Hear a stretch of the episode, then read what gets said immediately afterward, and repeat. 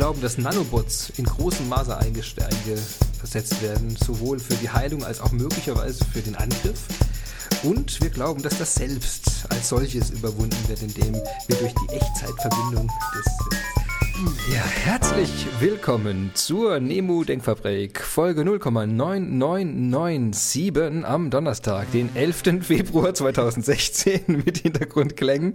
Im Talk sind heute der Jan. Guten Abend. Guten Abend, Jan. Der Thorsten. Konnichiwa. Konnichiwa. Der Nico. Hallo. Hallo Nico. Und ich, der Christian. Wie immer suchen wir heute lustige, spannende Themen, von denen wir alle keine Ahnung haben, um darüber zu sprechen. Ja, habt ihr was mitgebracht? Ich frage die Runde durch. Jan? Äh, ganz schlecht. Hatte Wie schreibt man das? Keine ja. Lustzeit. Äh, ähm. Spannendes Thema? Äh, spontan ja. eine Eingabe? Spontan eine Eingabe. Ähm, ähm, ähm, ähm, ähm ähm, ähm, nein. Wie fühlt, sich, denn, wie fühlt sich so ein Leben an, in dem man immer getrieben ist von der Neugierde auf irgendwas? genau. ähm, Thorsten, du hattest eine Chance, Jan, du bist durch. Thorsten? ja, ich habe auch kein Thema und dachte mir dann gerade, wo du sagtest, wir unterhalten uns über Themen, die, über die wir uns gar nicht auskennen, dachte ich, wo kenne ich mich denn gar nicht aus. Und dann kam ich so ein bisschen drauf, über was man sich gar nicht, über was man gar nicht so viel sagen kann, äh, ist ja die Zukunft. Und ähm, Zukunft? Was, was wird sein in 50 Jahren? Und da habe ich so gedacht, ähm, es gibt äh, ja praktisch eine Vorstellung, wenn man sich alte Weltraumfilme anguckt, wie die sich vor 50 Jahren meinetwegen die, die Zukunft vorgestellt haben und wie stellen wir uns die Zukunft vor, wäre so ein bisschen meine äh, meine, mein Thema. Also oh, okay. Technik, mhm. wie schnell haben wir die virtuelle Brille, wie schnell haben wir die Nanotechnik, die uns vielleicht im Inneren operiert, ohne dass wir äh, ins Krankenhaus müssen und so weiter.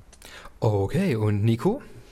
Ähm, ich hätte so das Thema vertauschte Rollen ein bisschen. Also ähm, äh, nehmen wir ein Beispiel, äh, groß, was über die ganze Zeit durchgeht. Wir schaffen das, Klammer auf, nicht äh, äh, mit den Flüchtlingen, was wäre denn, wenn es einfach mal andersrum wäre? Wenn Merkel nach Syrien fliehen würde? Nee, wenn was wir, genau? genau? Wenn wir nach, wenn wir, genau, also ich nimm's mal eine, sozusagen eine südöstliche ähm, beheimatete Partei ergreift die Macht und auf einmal kommt es zur Massenflucht aus Deutschland. Die ähm, AfD übernimmt die Regierung. Ich weiß jetzt nicht, ob die im Südosten so genau verortet ist. Ich habe es ähm, jetzt nicht so genau, ich bin nicht so geografisch wie du. Okay. also Fall. unten rechts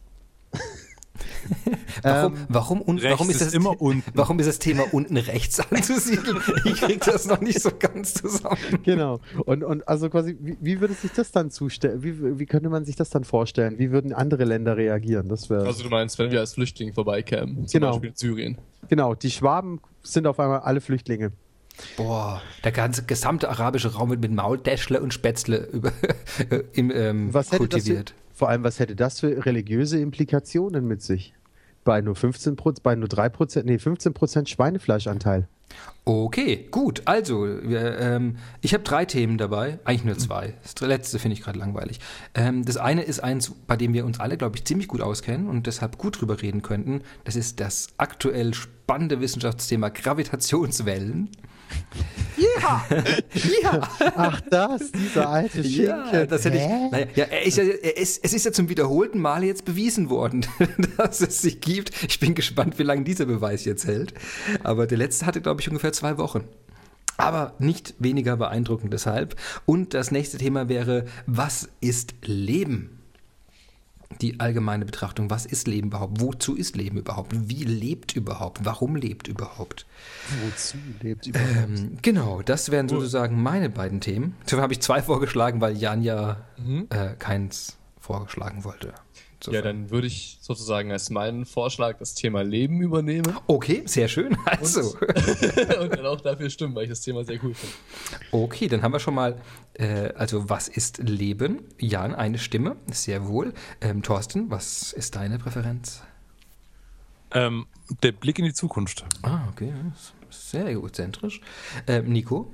Ich, ich wäre auch für den Blick in die Zukunft, weil ich glaube, was ist Leben, könnte man darin gut einverweben. Das ist Leben in der Zukunft. Oh, das ist schon hart jetzt, dass wir nicht Gravitationswellen machen. Ich sehe das schon. Juhu! ja, das, was ist das denn? Ach Mann. Nein, ich meine, Gravitationswellen. Immer wenn ich Gravitationswellen höre, dann muss ich Juhu machen. Genau, Gravitation. Yes! Juhu!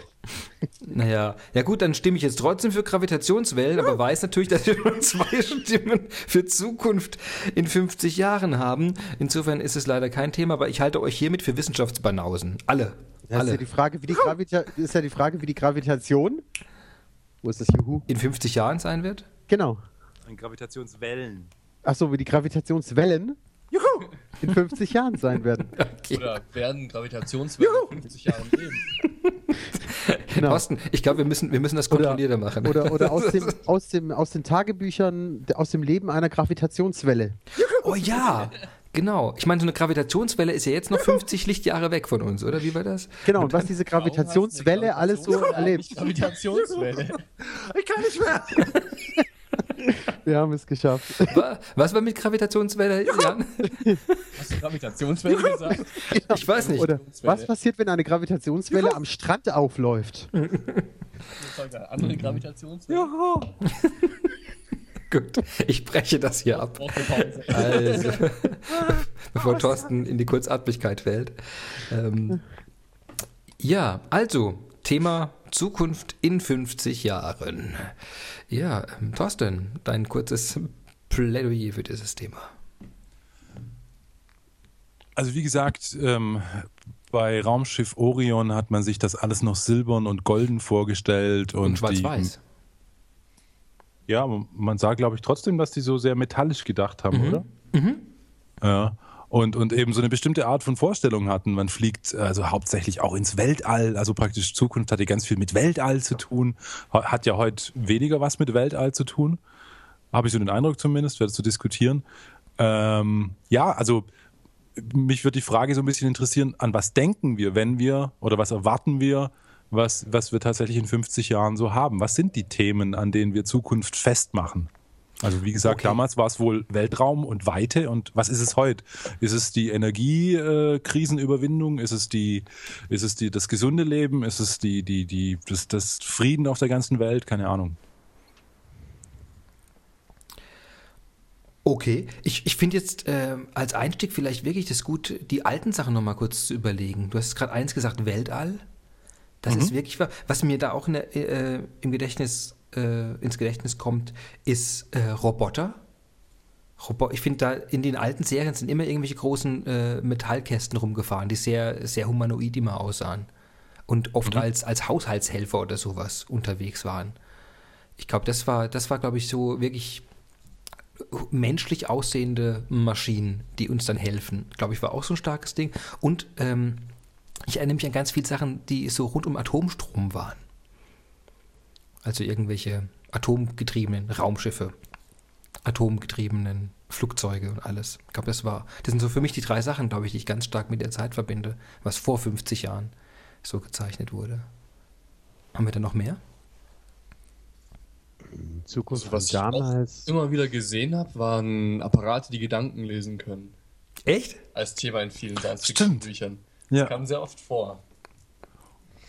Ähm, Oder, also wenn, wenn man die ganz alten Sachen nimmt, also wirklich, also da bei Raumpatrouille Orion bleibt oder so, was auch sehr interessant ist, ist, ähm, wie, wie simpel die Technologie, die Hochtechnologie dann irgendwie ist. Also die ganz großen Supercomputer sind nicht durch ein, wie viel, wie viel durch ein 60 Tasten umfassende Tastatur zu bedienen, sondern äh, durch Transistoren und Drehregler. Was ja auch interessant ist. Und nur durch diese wenigen Drehregler und, und großen Hebel und so weiter kommen höchst komplexe Informationen dann zutage. Kein Touch oder sowas. Hat man nicht mit denen gesprochen bei Orion? Hat man Auch, doch, ich glaube auch, da gab es auch was, genau. Also ich meine, bei Star Trek, bei den ersten Star Trek hat man ja schon mit dem Computer gesprochen. Ja, Oder? Nee. Oder? doch. Doch, mit Sicherheit, ja, ja, Bordcomputer, genau. Nee.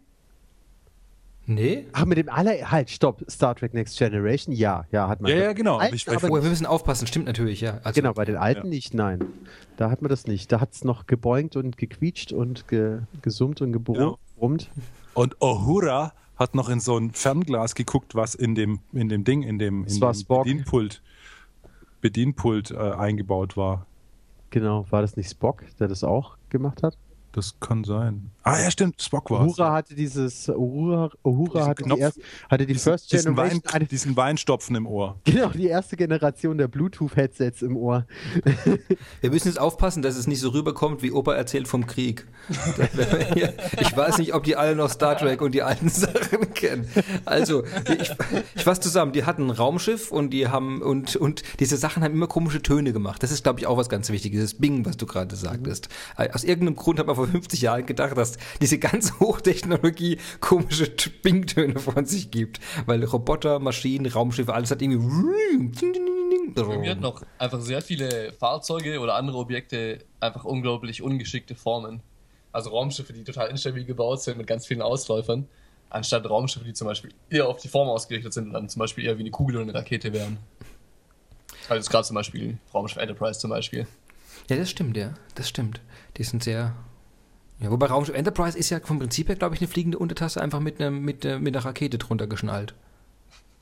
Das hat, glaube ich, auch nicht sehr viel. Oder zwei Raketen, je nachdem, wie man es sieht.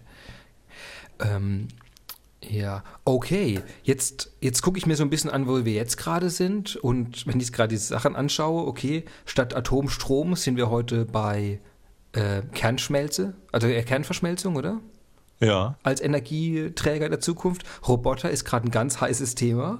Weltall, ich meine, der, der, wer ist der Elon Musk, baut jetzt gerade seine, seine, mit SpaceX seine komische äh, Raketenfabrik. Dann, ich glaube, der Amazon-Gründer ja, Ja. auch mit seiner Firma. Also der USA ist ja irgendwie halb auf dem Weg, dass alle Raketen bauen. Das heißt, das Thema ist immer noch ganz groß.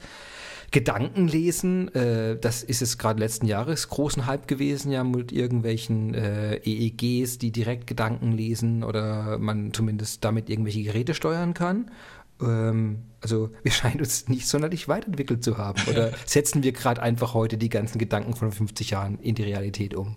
Ich glaube, das ist, ein, das, ich glaube, das, das, das ist Lust, das ist die, der Kern irgendwie so ein bisschen. Also wir setzen sie um, aber wie wir es umsetzen, da orientieren wir uns vielleicht ein bisschen auch vom Design an diesen alten Sachen. Also Stichwort ähm, E-Books, Tablets, ähm, Smartphones. Äh, und jetzt daneben, früher war es irgendwie der Datenschreiber, der Newsticker, das Faxgerät oder das, das Laufband, äh, dieses äh, Papierband. Und bei Raumschiff äh, Star Trek war es beispielsweise da schon sowas wie ein E-Book-Reader. Wo die Berichte Äh, genau. drauf abgelesen Ja. wurden. Die haben sich dann beim, bei dem Captain irgendwann mal teilweise auch gestapelt auf dem, auf dem Schreibtisch. Stimmt, ja. Ja? Und äh, da hat Das ist eine ziemlich coole Idee eigentlich. Das- Ist wie das war doof. ja, das war, das war, das war noch Ja. weit bevor das irgendwie dann kam und äh, auch die ersten, weißt du, wie, wie hießen diese Organizers, Palms oder sowas, Mhm. die hatten auch schon diese Form. Ja. Ich habe den Eindruck, dass ähm, diese ganzen Ideen, zum Beispiel auch Haushaltsmaschinen, so gestaltet sind, dass man einfach Sachen nimmt, die es schon gibt, zum Beispiel eine Hausfrau, die kocht, und es einfach in eine Maschine übersetzt und davon immer mehr einführt. Zum Beispiel ein Fließband, das sich in die Stadt fährt, ein Automat, der dich morgens aus dem Bett rauswirft und in die Badewanne reinwirft. Aber es sind jetzt ähm, nicht wirklich neue Konzepte, sondern verbleibt echt immer beim Alten, nur dass es halt dann irgendwie ähm, technisiert wird.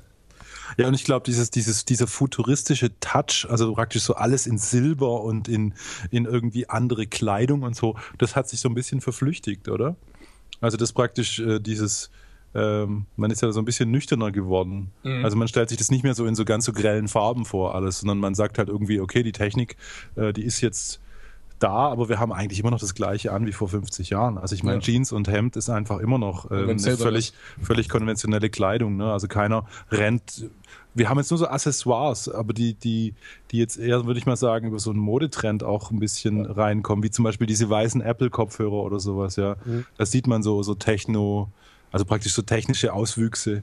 Vielleicht ist auch viel einfach mehr vom Design her begründet, Ja. das Futuristisch und nicht von der Technik. Ja. Aber früher war es ja viel stärker so, wenn ich so denke, eben ähm, gerade mit, mit Raumschiff Orion oder auch mit Star Trek äh, ganz viel, ja, ein bestimmtes Aussehen von den Dingen. Ne? Ja, aber was sich aber eigentlich wieder mit Design deckt, ja, absolut. Ja. Also hat quasi die Form weniger was mit der, mit der Technologie zu tun, als eher mehr mit der Art, was es, äh, äh, was es ästhetisch repräsentieren soll. ja, ich glaube, früher war es vielleicht noch mehr so, war, war praktisch dieses futuristische Aussehen tatsächlich noch ein Begriff, der relativ was klar umrissen hat. Und heute ist es ja eher eingebettet in so eine, in, in so eine Mode vielleicht sogar. Da also muss es nicht mehr futuristisch aussehen. Ja, also integriert, du hast dein, dein Converse All-Star Classic, was ist das, Sneaker oder sowas, ähm, aber der heutzutage, der immer noch genauso ausschaut wie in den 90er Jahren in den klassischen Farben. Ähm, aber darin hast du dann GPS-Chip äh, mit drin, du hast äh, eine Technologie mit drin, die sozusagen deine Schritte zählt, deinen Puls und das alles sozusagen an deine, an deine Smartwatch, an deine Uhr, die auch ausschaut wie eine normale, ähm, keine Ahnung, Fossil oder äh, äh, Swatch-Uhr oder sowas weiterleitet, um dir zu zeigen, wie weit bist du da heute. Aber es ist alles so Understatement. Es sieht aus wie normal.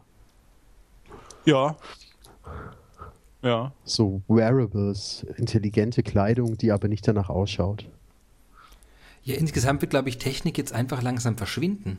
Man merkt ja. ja, heute schon alleine, weiß nicht, wenn du jetzt Suchmaschine wie Google oder, oder Bing oder sowas verwendest, da ist eigentlich ein riesen technischer Aufwand hinten dran. Und gleichzeitig ist uns das gar nicht mehr bewusst. Für uns ist es ja irgendwie ein viereckiges Fenster auf einem Computerbildschirm.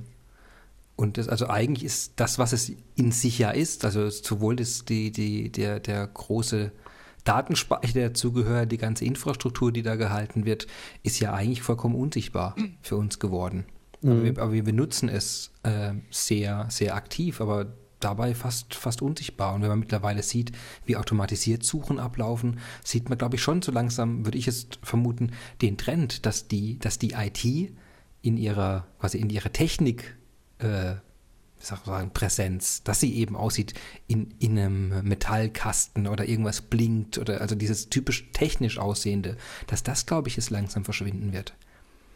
Wie du gesagt hast, auch die Kopfhörer, die Kopfhörer sehen, äh, sehen langsam eher aus wie irgendwelche, wie, eher wie Haarschmuck mhm. als, als wie ein Kopfhörer, Stimmt. weil du, den, du nimmst den Objekten das Technische und da bin ich, und du hast gerade richtig gesagt, äh, Nico, auch bei Kleidung. Also das wird jetzt immer mehr kommen, dass es eingewoben ist in Kleidung, dass wir, dass der Kopfhörer in die äh, automatisch schon in die, in die Mütze eingelassen ist, dass wir denkende Messgeräte an uns tragen, von denen wir gar nichts mehr mitnehmen, dass unsere Kaffeemaschine eben dann plötzlich gefüllt ist mit den, mit Sensoren, also ein riesen Sensorennetz außenrum. Aber das, was dann die Rechnung macht im Hintergrund, das ist, glaube ich, für uns dann immer unsichtbarer. Ich glaube, was in vielen von den älteren Zukunftsvisionen fehlt, ist diese große Vernetzung, die wir haben. Also das Total, ja. Fahrzeuge, moderne Kleidung, moderne Maschine, aber trotzdem stehen die alle für sich alleine und machen irgendwas alleine und du musst trotzdem noch wie mit dem alten Funkgerät vom Schiff aus ähm, Funkspruch an die Erde schicken, ja. anstatt dass du zum Beispiel skypen kannst. Ja, genauso wie praktisch äh, die, die, dass sich die Tablets bei Captain äh, Kirk auf dem, nicht bei Kirk, bei dem Nachfolger, beim Picard, Picard. auf dem Tisch stapeln. Ja, genau. Ja, ja, genau. Das ist ja genau, genau das, das, das, da steckt eine ganz andere Denke dahinter. Ja. Ne? Also normal wäre halt, dass er ein persönliches Tablet hat, auf den alles genau. draufgespielt wird. Ja, wo er alles durchzeppen kann, aber irgendwie stapeln die sich bei ihm auf dem Tisch. Also, weil, also es zeigt weil, ja beides. Eine zeigt, dass sie weder ein Konzept hatten von viel Speicher haben, noch hatten sie ein Konzept von, dass man überhaupt Speicher braucht auf dem Gerät. Weil ja. eigentlich ist es ja absurd, dass jemand auf einem Raumschiff wirklich von Stockwerk unten nach oben läuft, um ein, um ein physisches Gerät hinzuhalten, um dann digital einzeigbare Daten anzuzeigen. Genau, Captain, hier ist der Bericht, den Sie wollten. Ja, genau. Das, das, ist, das ist eigentlich eine ziemlich blödsinnige Aktion. Danke, also bei einem schön, digitalen, digitalen Raumschiff mit, mit Bildschirmen überall. Aber damals kam einem das nicht doof vor. Nein, null. Das kommt einem erst jetzt doof vor. Ja. Und, äh, und das, ich, was Jan gerade gesagt hat, diese, dieses Konzept von alles ist vernetzt und die Daten sind dann überall verfügbar oder werden und werden auch überall gesammelt an allen Stellen, das ist, glaube ich, wirklich sehr neu. Und das, hat, und das hatte keiner auf dem Schirm, dass das, die, dass es diese, diese gewaltige, gewaltigen Möglichkeiten eröffnet, die wir jetzt so langsam am Ausrollen sind. Ich sehe gerade auch schon die Städte vor mir und die ganzen Gewerbegebiete, was man so früher kannte. Also ja, man stellt sich ein klassisches Gewerbegebiet vor von einer Stadt. Da hat man dann irgendwie den Baumarkt, dann hat man so das äh, ein paar Handwerksbetriebe, vielleicht noch ein klein paar mittelständische Unternehmen und Minifirmen. Aber dann irgendwann mal gibt es nur noch ganz große Kästen, ja, die dann halt einfach nur Serverhallen sind. Ja, auch Standorte, die zum Beispiel jetzt ähm, vollkommen ab vom Schuss sind. Also wo man früher sagt, Standortfaktor, man muss nah an einer Autobahn dran sein, man muss irgendwie in der Nähe zu einem Zentrum sein, um da irgendwie gescheit vernetzt zu sein. Das ist heute vollkommen egal. Du kannst heute einen Serverknoten mitten in Takatuka-Land machen, mitten auf der letzten Schwäbischen Alb. Hauptsache, du hast zu dir eine gute Datenleitung hingelegt. Ja, ähm, und mittendrin im Nichts tauchen auf einmal solche Blöcke auf und da ist dann die, quasi die Verarbeitung. Und höchstwahrscheinlich werden diese Blöcke dann auch irgendwann mal sehr, sehr gut bewacht sein, weil sie natürlich ja. äh, einen riesengroßen Wert darstellen. Und dann hast du praktisch irgendwann mal so ein, so ein Knast da mitten auf dem Feld. Ja. Wo dann genau. irgendwie Daten drin gelagert werden. Also es, ist, es, ist, noch cooler, was es nämlich schon gibt. Ich weiß nicht, ob ihr das mitbekommen habt. Äh, vor ein paar Jahren hat Google ja mal angefangen zu testen, schwimmende Server zu machen. Die haben solche riesigen, also ja, riesig jetzt, aber so eine Art Con Container haben die sich dann gemietet weil die mhm. getestet haben, wie das ist, wenn du draußen auf dem Meer die Server laufen lässt. Und Microsoft testet gerade, hat es auch gerade eine ganze Reihe hinter sich, die versenken die, die, Ser die Server, weil du dann die Wasserkühlung direkt außen rum hast. Ja. Und du musst sozusagen nur die Leitung hinlegen. Und das, ja, und das ja. war's dann, wie du sagst. Und eigentlich da unten, du kannst doch die Leitung durchschneiden, dann ist er abgeschottet, aber du kommst doch ziemlich schwer ran, wenn er da irgendwie 50 Meter unter Wasser ist. Da, da läuft halt nicht einfach jemand vorbei und saugt die Daten ab. Und das Kühlungsproblem, allerdings glaube ich, ist hier das, das Vordergründige, warum sie es tun. Ähm, aber das, das zeigt schon ein bisschen, was du sagst. Wo die Sachen liegen, ist irgendwann egal. Das sehen wir aber auch nicht mehr. Also genau, wie bei Star Trek. Ja. Ähm, die Daten sind überall. Jetzt lassen wir mal den, den Punkt außer Acht, dass die sozusagen von einem Raum zum anderen laufen, um die Daten zu übergeben. Aber ähm, allein schon diese absurde Sache wie ähm, der Captain ist in diesem komischen äh, schiffseigenen Plan Planetarium da drin äh, und lässt sich da irgendwelche Galaxien anzeigen, was ja Unmengen an Daten benötigt und an Rechenvorgängen. Aber die sind einfach auch da, einfach da. Ja? Der Computer wird gefragt zu irgendwelchen zu irgendwelchen Situationen, um eine Sache diplomatisch einzuschätzen. Und die Daten sind sofort verfügbar. Auch bei denen sieht man die Daten nicht. Das ist schon, schon Next Generation. Gell? Ja, das ist, genau. Das ist schon viel später, genau. Da gab es genau. dann das Netz schon langsam. Das genau. Ist, da gab es das Konzept und die Idee. Ja. Genau, und wir sehen das aber inzwischen ja auch nicht mehr. Also wir fragen uns ja gar nicht mehr, wo ist das. Das Einzige, was wir machen, ist, wir thematisieren es. Was passiert mit unseren Daten? Ähm, und wer darf unsere, wer, wer arbeitet mit unseren Daten? Und was wird mit unseren Daten ähm, wie gemacht und wie werden die ausgelesen?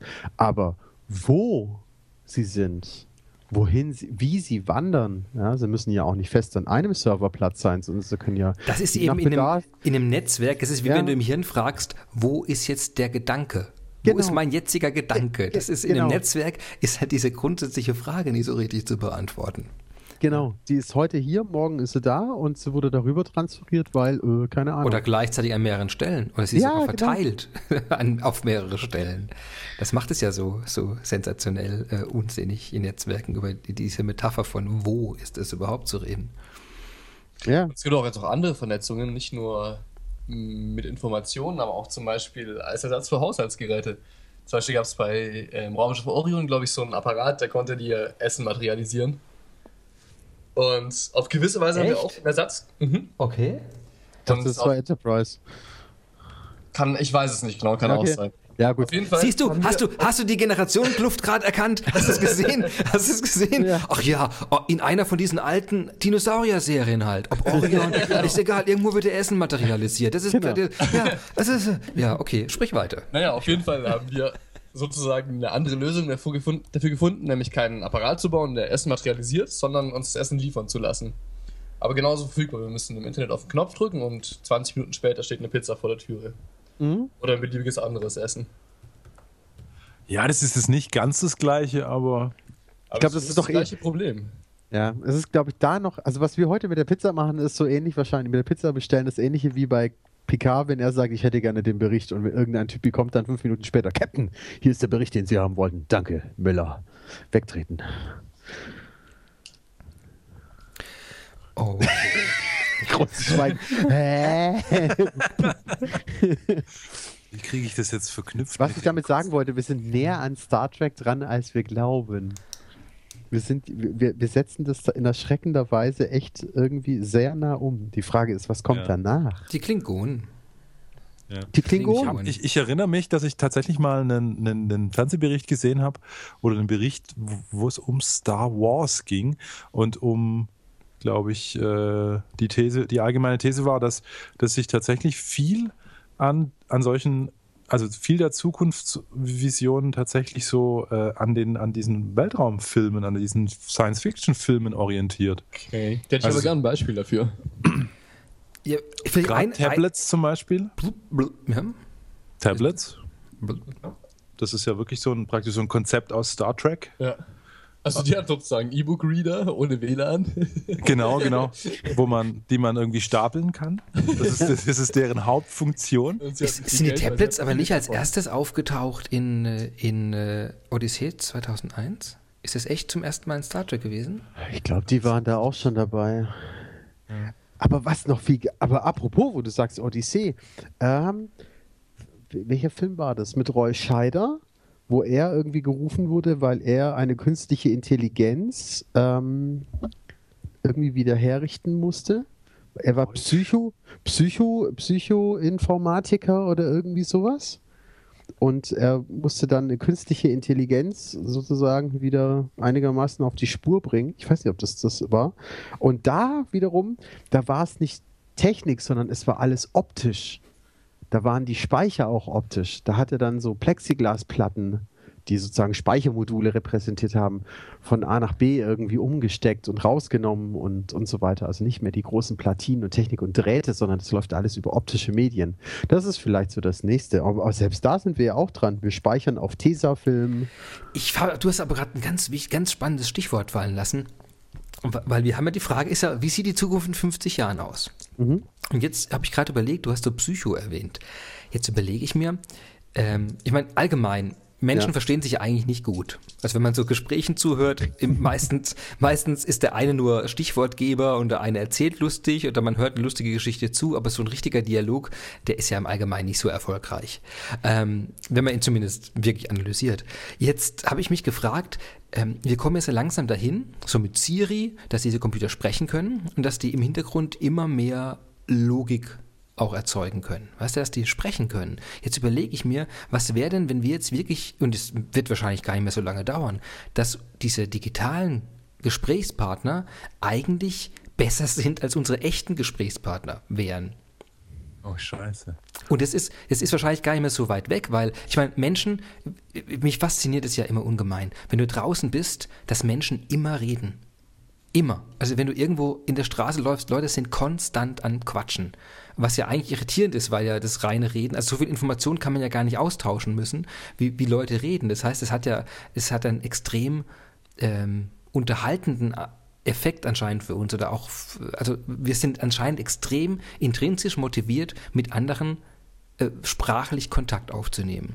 Und jetzt überlege ich mir, so wie, so wie wir auch gerne gucken und deshalb Filme konsumieren und, und Musik konsumieren, alles, das müsste dann der nächste logische Schritt sein, dass wir sehr abfahren werden auf digitale Gesprächspartner. Das heißt also, wenn ich jetzt so einen Tipp abgeben müsste für in 50 Jahren, dass, dass es ganz viel Interaktion gibt mit, mit digitalen, äh, ja, quasi Gegenüber, die mit uns reden, die uns Tipps geben, mit denen wir uns austauschen. Sowas wie ein, ein Best Friend. Wenn es mir schlecht geht, rede ich mit dem über Sorgen und Nöte und er hat auch gleich tolle Tipps und sagt, hey, guck mal danach, also hey, dem so und so hat es gut getan, nee, das wird schon, du bist gut, hey, du bist, das, weißt du, solche, solche Sachen. Ich glaube, das kommt. Da gibt es einen Film darüber. Äh, der Film heißt Hör, also Mhm, ja, gesehen, ja. H-E-R geschrieben. Ähm, mit, wer ist denn das, der da äh, mit drin vorkommt? Ja, Joaquin Phoenix, ist es der? Ich weiß es nicht. Ähm, doch, Joaquin Phoenix und Scarlett Johansson. Ähm, und das da geht es genau um dieses Thema. Also die Story ist, ähm, ein Mensch kommt irgendwie in einen, also ein verlassener, ein trauriger Mensch, irgendwie, glaube ich, wenn ich es richtig hinbekomme. Ähm, der hat äh, so eine Art Fernseher, der wird eingerichtet, weil auf diesem Fernseher ein Betriebssystem drauf ist und dieses Betriebssystem reagiert ähnlich wie bei Sprache, wie, wie, wie bei Apple auf, äh, mit Siri oder ähm, äh, mit den Amazon-Pendants auf Sprache. Und der, das wird konfiguriert und auf einmal unterhält er sich mit diesem, mit dieser künstlichen Intelligenz. Und genau das, was du gesagt hast, tritt ja, dort ein. Also, ja. steht ihm da zur Seite, ähm, sie unterhält sich mit ihm, der hat tiefgreifende Gespräche, nächtelang und durchweg. Und ähm, er fängt irgendwann mal an, sich sozusagen in diese KI zu verlieben ähm, und meint darin dann genau das gefunden zu haben, was er sonst immer gesucht hat.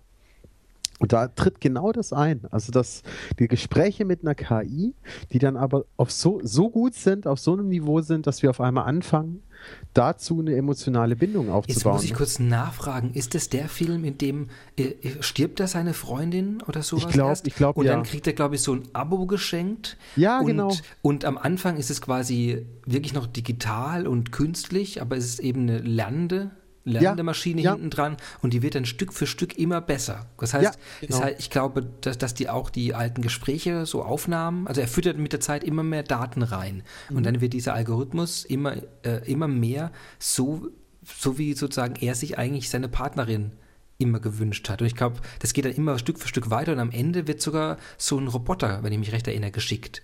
Also der, der sogar so aussieht wie sie. Oder irgendwie genau sowas. Und Gell? da kommt jetzt das Lustige ja. oder die, die spannende Frage dann. Ähm, was ist das, in was wir uns dann da verlieben? Es, sind es die Gespräche und die Art und Weisen? Oder ist es das Materielle oder, oder, oder, oder das Wesen? Also das drumherum. Weil es ist ja eine KI. Du baust eine Liebe auf zu einer KI. Das, da können wir jetzt sagen, okay, das ist jetzt irgendwie psychologisch vollkommen abartig. Liebe zu einer Maschine. Ähm, gestörte, weiß der Geil noch, was für Problematiken da sind. Aber die Frage ist, was macht das aus? Dass man dann zum Beispiel sagt, tut mir leid, ich bin lieber mit meiner KI zusammen, als jetzt mit, keine Ahnung, Margare Margarete äh, 34 aus München. Also dadurch, dass schon mal an, wie viel, wie viel Medien Leute jeden Tag konsumieren. Also das zeigt ja einfach, was für einen extremen Sog rein, also quasi virtuelle Inhalte haben. Weißt ob das Bilder sind, ob das Texte sind, ob das Bücher, äh, Bücher in jeder Form sind, ob das, äh, ob das Filme sind äh, oder jetzt mit immer mehr Spiele und virtuelle Realitäten. Also ich glaube, das ist also die Frage, dass, dass uns das ziemlich egal ist ob der Gegenüber echt ist oder virtuell. Das heißt, wir werden belohnt für eine gewisse Art von Interaktion mit unserer Umwelt und für einen gewissen sensorischen Input. Und es ist dann vielleicht in manchen Fällen sehr ungewohnt, wenn es kein echtes Gegenüber gibt. Und wir wünschen es uns, aber ich glaube, einfach von dem, was man in der Welt sieht, würde ich es nicht erwarten, äh, dass das nicht sehr stark akzeptiert wird. Da wären wir doch dann nicht mehr weit weg von Matrix. Dann ist es nämlich am Schluss egal. Es müssen nur die Reize so ausschauen, als ob sie uns das Vorgaukeln, dass die real sind. Wie war das in Japan, wo sie zum Beispiel schon irgendwie äh, Roboter oder Programme entwickelt haben, virtuelle Moderatoren, dass Computer eigentlich Computersoftware ist? Wo die Leute sagen, da sind die Fan von und denen werden Liebesbriefe geschickt und weiß der Kuckuck noch was? Also, das heißt also, unser Guest Nummer 1 für 2005, äh, nee, 2066 ja. ist es dann, ist, es wird virtuelle Gesprächspartner und, und Kontakte geben und Leute werden sich stundenlang so eine Art besten Freund und Moderatoren anhören, die rein virtuell von einer KI gesteuert werden. Und wir, wir werden sie lustiger finden als echte Menschen. Wir werden uns besser aufgehoben und ihnen mehr fühlen und ihnen mehr anvertrauen als unseren echten Freunden. So, mhm. Tipp Nummer 1. Sehr schön. Ähm, Thorsten und Jan, seid ihr noch da? Wir sind noch da, ja. Wir, ja, wir, wir hören, wir hören begeistert zu. ähm, wir schreiben im Hintergrund schon mal ähm, Dings. Drehbuch. äh, nicht Drehbuch, ähm, Dings. Wir haben, ähm, wie heißt die Unterschriftenkarten? Autogrammkarten Unterschrieben. Habt ihr die auch gekriegt? Nein. Nicht? Okay. Wir haben Autogrammkarten für Nemo gemacht, die schicken wir jetzt dann raus. Oh, super, super, super. Genau. An die ersten drei Kommentare auf unserer Facebook-Seite. Ja, genau. Genau, wir haben uns so ein kleines Gewinnspiel überlegt. Nein, stimmt nicht. Nein, wir haben überhaupt keine Kommentare auf unserer Facebook-Seite. Es ist so gemein, in so offenen Wunden zu wühlen. Aber es wäre echt cool, wenn wir jetzt eine KI hätten, die uns irgendwas Liebes schreiben würde. Oh, das wäre so gut. Ja, das wäre echt total cool. So was kann man, ähm, glaube ich, kaufen. Ja, für Twitter gibt es doch sowas, so, äh, elektronische Progr also Software, die dann irgendwelche Tweets schreibt, um einfach nur den Eindruck zu erwecken, dass hier auf einem Kanal sehr viel äh, Betriebsamkeit vorherrscht und ähm, darauf wird dann das Augenmerk gerichtet. Du musst aber voll aufpassen, was, was du da einkaufst. Nachher kaufst du so einen Sexbot. Und dann irgendwie, Genau. ja, du machst mich heiß. Ja, ich will dich auch. Nein, stopp diese Kommentare, stopp diese Kommentare. Das wird nix. Das wird nix. Okay, ja, in welche Richtung noch? Was haben wir noch? Wir haben jetzt also Was, virtuelle was wäre denn mit, äh, ähm, ähm, was, was ist mit, ähm, also praktisch so, so, so, so, so Energietechnologie? Kriegen wir das hin? Alternative Energien und Fusionsenergie. Oh, Ja. geil. Das wäre der Hammer, wenn es klappen würde. Wie sieht es, um es noch konkreter zu machen, wie sieht das? Reaktor getestet, erfolgreich. Der Wendelstein 7. Ja, genau. Fusionsreaktor. Wasserstoffplasma, Das endlich. Ja. Und die Merkel hat ihn angemacht. Also ihn gestartet. Beim zweiten Mal, oder? Oder die haben doch zuerst, die haben doch erst beim zweiten Mal, oder? Als sie das Wasserstoffplasma gemacht haben, dachte ich. Scheint Da hat sie den. Knopf gedrückt und der Knopf hat irgendwie zwei Doktoranden gedrückt und die haben dann. Genau. nee, aber um ganz konkret nochmal. Der Knopf hat einen Arschtritt bewirkt. Ja, ich denke, genau, solange die Doktoranden auf so einer, auf so einer ähm, geladenen Platte stehen blieben, solange ist er noch nicht eingegangen und hinten kommt dann so eine, so eine Nadel raus, sobald die, sie einen Knopf gedrückt hat. und Sie, ah, Nein, es war so. Es war, es war so. Praktisch, es gab einen Doktoranden in Ja. einer Kiste. Man, Und praktisch, wenn Genau. Merkel den Knopf drückt, dann wird in der Kiste dann ein Gift. Ähm, ein Atom, du musst ein Atom. nein, das ist doch, der, der, der Ding repräsentiert doch das Atom. Aber äh, du musst dann noch nicht mehr als ein Atom. Ist Ach so. ein Atom. Nein, er ist ja die Katze. Genau, erst die Katze. Und dann ist da eben ein Atom und man weiß nicht, ob es zerfällt oder nicht. Und genau, ihr wisst, wie es weitergeht. Wir wissen, wie es weitergeht, genau. Genau. Also, Wasser Schrödinger. Schrödingers Sie sind- Wendelstein. Sie sind gleichzeitig von diesem Geschenk enttäuscht und fasziniert. Ja, ich bin gleichzeitig, ich bin gleichzeitig tief enttäuscht und, und freue mich total. Sie werden aber nur nie rausfinden, wann. wann ich was bin. Gut, also Fusionsenergie. Was machen wir damit? Warum ändert es unsere Welt, wenn wir es hätten? Wie ändert es unsere Welt 2066, wenn wir sie hätten? Also, es könnte die Welt insofern ändern. Was heißt denn das? Wir einfach. Also, das heißt im Prinzip, wir haben riesige Mengen von Energie zur Verfügung, ohne dass wir radioaktive Abfälle produzieren. Das heißt, in der Folge könnten wir beliebig Energie verbrauchen, wie wir lustig sind. Mhm. Und das heißt wiederum auch, dass vielleicht viele Energiespartechniken obsolet werden würden. Oh, die Glühbirne kommt zurück. Ähm, oh ja, oh ja. Die Glühbirnen für alle. Glühbirne. Ähm, Oh ja. Oder zum Beispiel würde es auch natürlich so Sachen wie, dass äh, man zu viele Automobile hat, irgendwie, das wäre überhaupt kein Problem mehr, weil du hast beliebig viel Energie, die nicht viel Schmutz erzeugt. Das heißt, jeder könnte so viel Auto fahren, wie er möchte. Und irgendwann sind die Meere So viel leer. verreisen. Ja, was? Ja, also unendlich, schon eigentlich aus unserer Sicht unbegrenzt Energie zur Verfügung haben.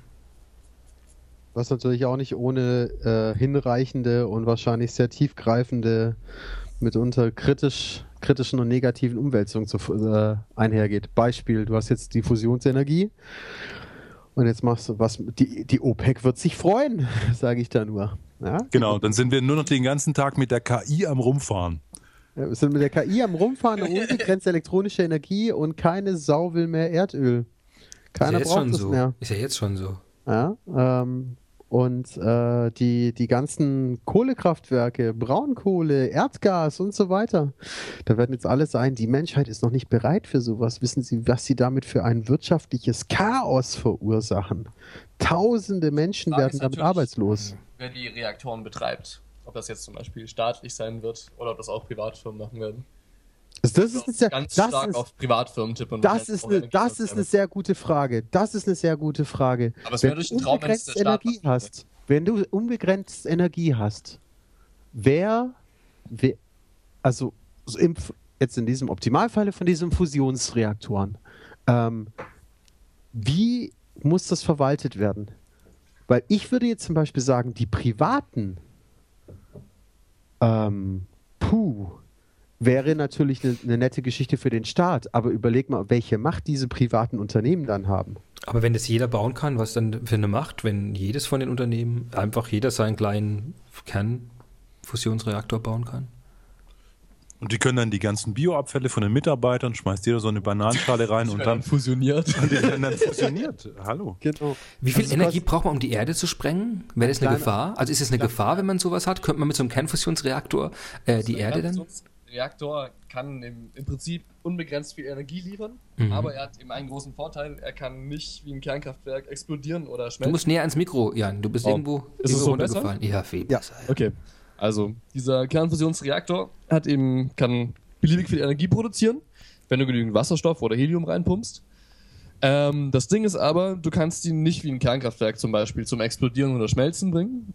Weil sobald ähm, was innen drin im Reaktor nicht mehr funktioniert, ähm, schaltet er sich von selbst ab wegen den physikalischen Prozessen.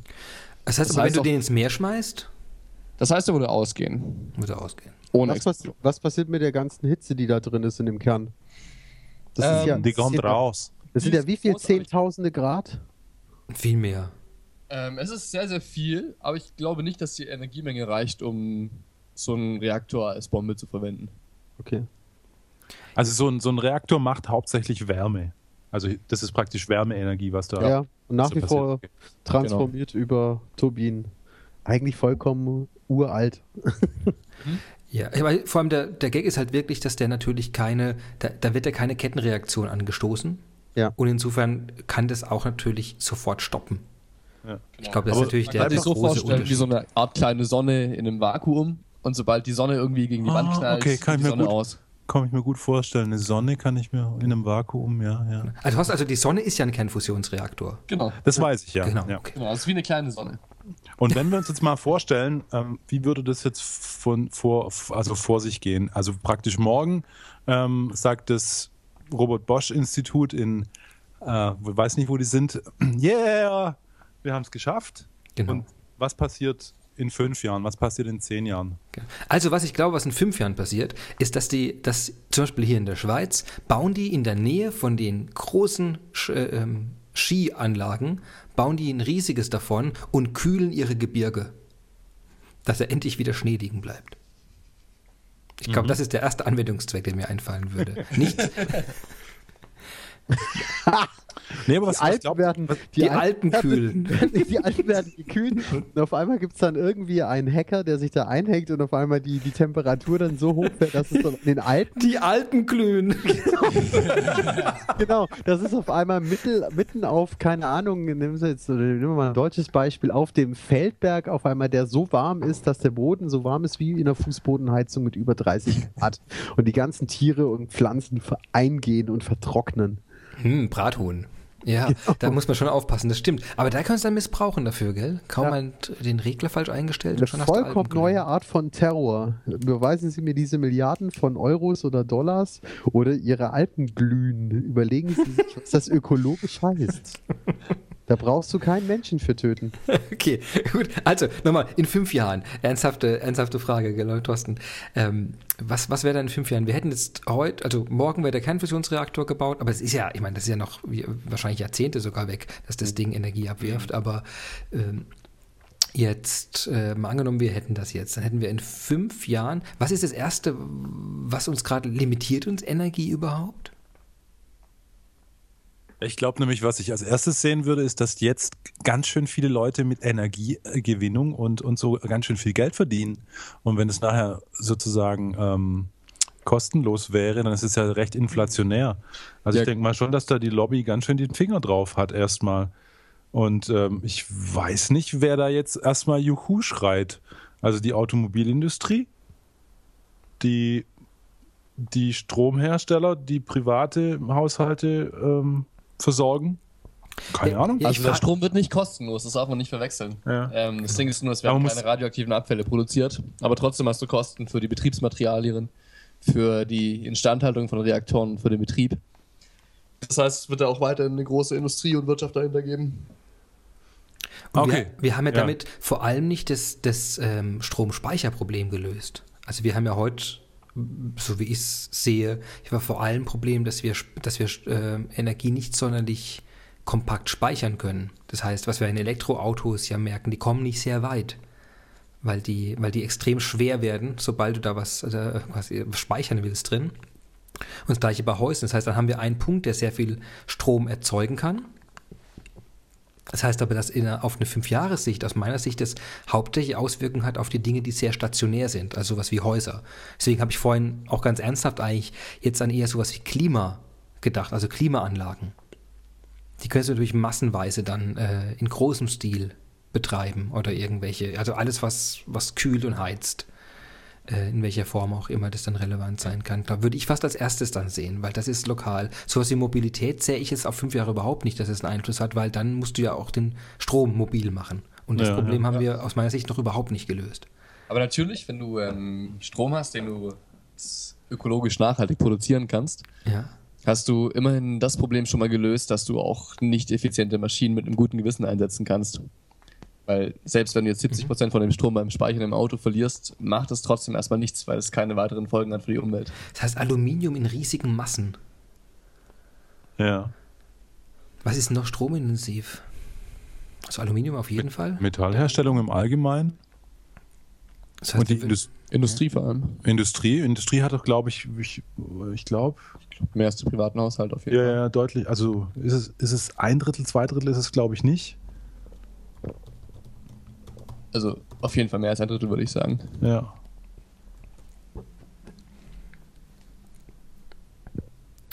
Das heißt, auch da vielleicht könnte man dann mehr Artikel produzieren. Jeglicher Art. Also alles, wo du Energie brauchst, wo es vielleicht eine Beschränkung setzt. Durch die Kosten oder durch Emissionszertifikate.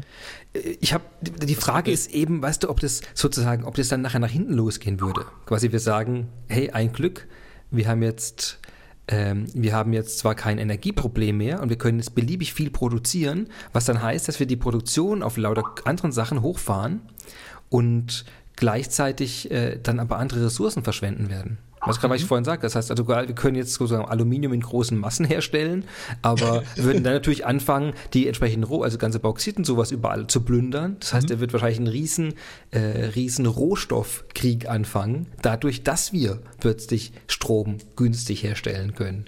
Also das, ich frage mich gerade, was, ob das sozusagen eine Negativspirale eigentlich sogar anstoßen würde.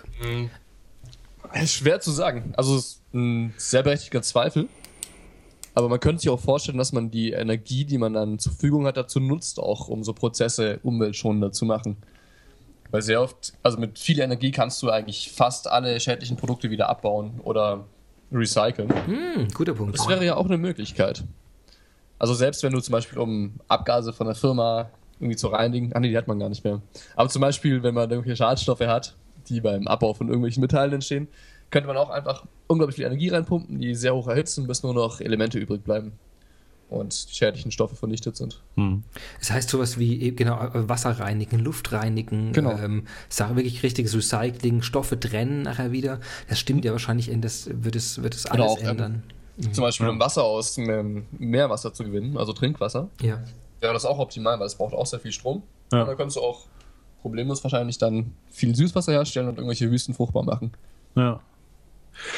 Ganz kurzer Exkurs ähm, an der Stelle. Da gab es doch mal von irgendeinem Mathematiker, der hat doch irgendwie mal behauptet, praktisch dieses Sparen von Material würde am Ende dazu führen, dass viel mehr davon verbraucht wird. Kann sich jemand daran erinnern, wer das war?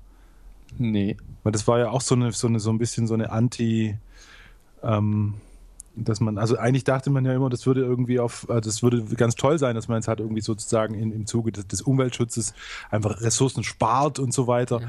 Aber das führt dann irgendwie dazu, dass am Ende, glaube ich, rein rechnerisch viel mehr verbraucht wird. Also das Einzige, was mir ich, vorstellen, dass halt, dass du dadurch, dass du an der einen Stelle sparst, an der anderen viel mehr ausgibst an ökologischen Ressourcen. also vielleicht, äh, ich, Thorsten, vielleicht denkst du an, an eine Sache, die ich kenne. Da geht es darum, dass ähm, gibt es auch, gibt's auch einen Begriff dafür, mir fällt der mir leider gerade nicht ein, aber dass Leute dazu neigen, wenn eine Sache ähm, effizienter hergestellt wird, einfach insgesamt mehr davon zu verbrauchen. genau, genau. Also das heißt, keine Ahnung, also sagen wir so, die Verhaltensweise der Menschen wird quasi schneller und günstiger, als die Effizienz bei solchen Herstellungsprozessen äh, zunimmt. Das heißt, ähm, Beispiel wäre jetzt eben Autoindustrie, genau so ein Ding. Äh, heute ist ein Auto, was, angenommen es wäre so, ist heute viel umweltverträglicher herzustellen, ein Auto, aber sozusagen hatte vor 30 Jahren quasi eine Familie noch ein halbes Auto, so hat heute eine Familie im Schnitt zwei oder drei Autos. Genau. Das heißt, aber ja. es, ist, es hat sich ja eben nicht, aber es so viel effizienter ist es nicht geworden. Es ist da vielleicht 30 Prozent effizienter geworden, aber leider hat sich der Konsum dabei halt irgendwie ver 200 oder ver 300-facht. Und das ist, glaube ich, was, was man merkt, dadurch, dass wir in so einer Konsumspirale ja drin sind, Ja. dass die Leute immer mehr konsumieren und das, quasi, wir kommen da nicht hinterher. Und ich glaube, das, da- also in dem Kontext kenne ich es. Ja, genau, genau. Also das ist praktisch diese, diese, diese, dieser Versuch, das ähm, praktisch effizienter zu machen, hat praktisch den technischen Fortschritt, dass es im Allgemeinen auch günstiger wird oder verfügbarer wird und dann im Endeffekt wird viel, viel mehr davon verbraucht, weil es eben auch für viele dann eben zugänglicher ist. Ne? Also ich denke, es wird vor allem eine Frage davon sein, wie viel Strom dann kostet. Ja. Ja, vor, ja, vor allem, dass die, der Prozess, äh, den du da mit dem Strom eigentlich sozusagen un, fast unbegrenzt äh, die Frequenz erhöhen kannst von diesem Prozess. Welchen Stoff verwendet der noch? Ich glaube, das ist ja dann sozusagen die Frage. Also es, Energie treibt, oder Strom, nicht Energie, Strom treibt diese, die Produktion jetzt eben äh, von, ich bleibe jetzt bei, bei Aluminium, äh, in die Höhe und dann hat es eben nicht nur den Strompreis, sondern alles andere wird auch noch mehr verbraucht und das ist dann eben beim Auto genauso. Also ich glaube, also ich glaube das schon, das muss man immer mit überlegen, dass die, dass das Ausräumen einer Hürde oder eine, eine Ressource unlimitiert zur Verfügung zu stellen oder in sehr großer Menge, das, äh, das hat riesige Auswirkungen auf die anderen Sachen. Genau, genau. Ja. Und die müsste man eigentlich fast mehr angucken als die Unlimitierte dieses einen Produktes, weil da natürlich das ganze ökonomische Prinzip ja erstmal nicht mehr funktioniert. Wenn du sagst, es ist unbegrenzt, theoretisch verfügbar, dann ist ja sozusagen, man, Ökonomie ist ja quasi die Logik, Handeln unter, unter beschränkten Ressourcen. Und dann sagst du, okay, übrigens, ich habe mal eine von den Ressourcen, habe ich mal unbeschränkt verfügbar gemacht. Genau. dann, juhu. juhu, genau. Ich glaube, da, da, da, da kommt das ganze Gefüge ein bisschen durcheinander. Ich glaube, man darf nicht vergessen, dass unbeschränkt in dem Sinne heißt, ähm, unbeschränkt ohne ökologische Folgen durch den Strom direkt, aber nicht im Preis. ja. Ja. Ja gut, wir fantasieren ja ein bisschen. So stimmt, wir sind ein bisschen vom Thema 2066 weggekommen. Das klang mehr wie 3066 jetzt. äh, ja, okay, also wir haben unbegrenzt äh, Energie und werden in riesigen Massen irgendwelche Sachen produzieren können, die die Welt vernichten und dann gleichzeitig aber wieder so viel Strom reinstecken können, dass wir die ganze Welt wieder heilen. Das ist, glaube ich, also Punkt Nummer zwei. Jetzt müssen wir Nico wieder zurück in den Call bringen. Nico? Nico ist kurz weg, weil Probleme mit dem Mikrofon. Ja, das hab, ich habe das gelesen, aber ich frage mich nur, weil ähm, das hatte der vor kurzem schon mal, ich erinnere mich. Genau, Nico, auch wenn du uns das nicht hören kannst, also du kannst uns hören, aber du kannst es nicht antworten. Also für euch anderen im Call noch, ihr könnt jetzt endlich die Sachen sagen, die ihr schon immer sagen wolltet und er wird nichts sagen können. Nico ist ein ganz Genau.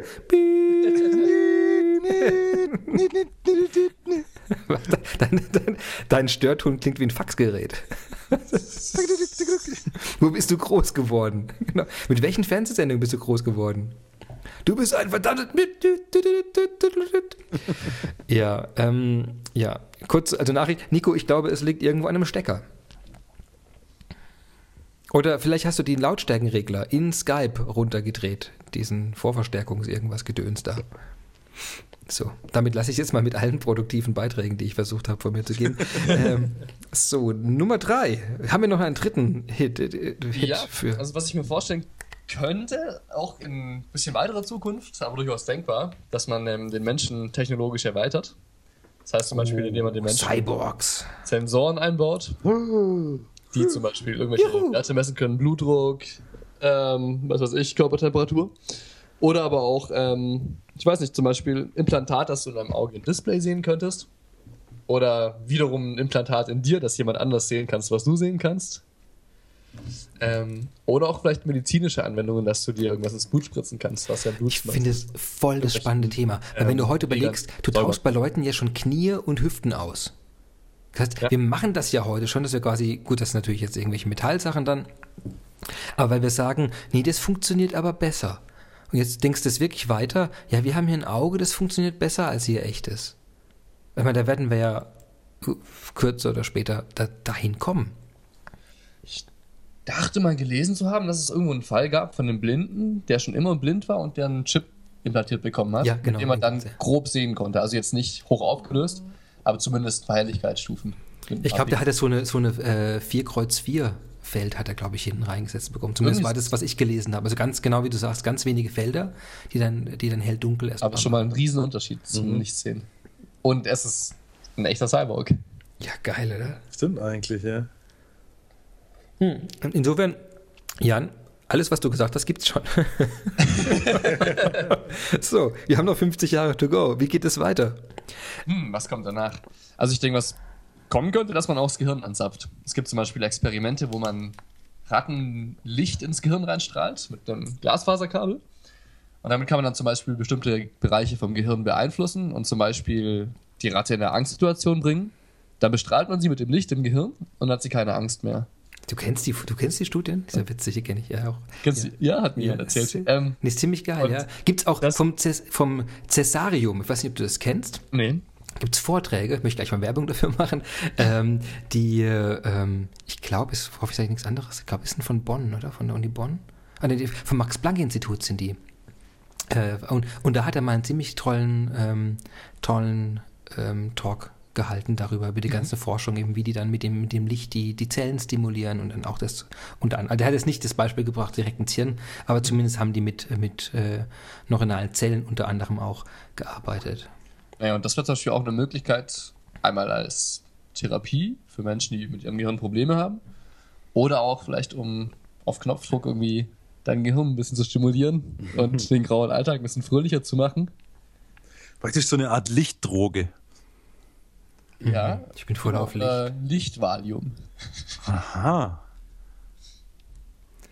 Aber vom Prinzip funktioniert ja unser Körper schon so, oder? Mit dem Melanin. Äh, nein, nichts Melanin. Melanchthon heißt das doch. Nein, Melatonin. Genau, das, das müde macht, das Hormon. Und das ist, das sind wir auch schon. Nee, äh, Jan, das sind wir auch schon. So, jetzt. Aber nicht, nee, nee, nicht mit Licht ins Gehirn reinstrahlen, das machen wir noch nicht. Also ich, wenn ich mir eine Lampe vors Auge halte, dann strahle ich doch wohl Licht in mein Hirn. Ich wäre interessiert darüber, wie das dann ausschauen würde. Eine Stimme. Jemand stimmt. Licht ins Gehirn gestrahlt. Genau. Genau, was Sie sehen, ist hier das Hirn von Christian. nimm, nimm den Stift raus. Ja. Ähm, Ähm, Jan, ich höre dich nicht mehr. okay, hörst du mich jetzt? Jetzt bist du wieder da. Die Technik ist heute unser Freund. Ja, ich glaube auch. Die müssten wir einfach implantieren, dann wäre das viel einfacher. Genau. Thorsten, würdest du das bitte mal vornehmen, den Eingriff? genau. Ja, ich, also, ich, ich, ich, zumindest kann ich ein Loch bohren. also es ist wichtig, Er muss, du weißt, wo muss das sitzt, oder? Also du musst ungefähr überm, einfach überm Ohr so leicht. Also Temporallappen. du nimmst Ja. es, weiß, das muss du- nach funktionieren. du Ja, schraubst oben jetzt, Aber du schraubst sag- oben das Mikrofon einfach auf und dann kleine, kleine kreisrunde Öffnung. Dann hänge ich da einfach rein. Da hängst es rein, genau. Versuch so reinzumachen, dass es keine Echos oder, oder irgendwelchen Flatter- Flatter-Echos gibt, weil der Schädel wahrscheinlich nicht so voll sein wird. Ich wollte gerade sagen, kann man, ist da Platz? Wie nett. Ja, siehst du, Ich habe Nico. nur gefragt bis jetzt. Ich habe keine Feststellung gemacht. Ja, danke, schieb mir wieder den schwarzen Peter zu. So. Ist es, ist es eigentlich, sag mal ganz ehrlich, ist, ist schwarzer Peter eigentlich irgendwie, irgendwie, ist das, kann man das sagen oder ist das, darf Kann man man das das noch nicht? sagen? Wo Oder ist kommt das überhaupt her? incorrect? Ich frage mich gerade. Weiße, weiße Diesel das kann ich auch nicht sagen, oder? Genau. Hast mir die weiße Diesel zugesteckt. so. Seid ihr noch da? Ich höre jetzt langsam ganz Ja. irritierende Ich Informationen. bin noch da, ja. Ja, ja. Sehr da. schön. Gut, also Cyborgs. Aber äh, ich würde sagen, wir müssen das weiter, weiter strecken, oder? Jetzt wirklich zu sagen, also das Hirn, Hirn wird erweitert, oder? Ich glaube, dass ganze Teile ausgetauscht werden. Also dass unser, dass unser gesamtes Hirn, wir haben ja vorhin ein Thema Künstliche Intelligenz gehabt und wir sehen es ja schon heute, also eigentlich sollte unser Hirn ja direkt mit dieser Umwelt, äh, wie es unsere Sensorik ja auch kann, weißt wir haben überall irgendwelche Sensoren in der Haut drin und im Au als Auge ein Sensorensystem, Ohren, Warum denn nicht eine Schnittstelle direkt zu dem Computersystem? Das wäre spannend, wenn man irgendwas findet, wie man nicht über einen Sensor von Menschen gehen muss, sondern direkt in das Gehirn rein. Dann Ja. wäre die Frage die, was macht am Schluss noch den Menschen aus?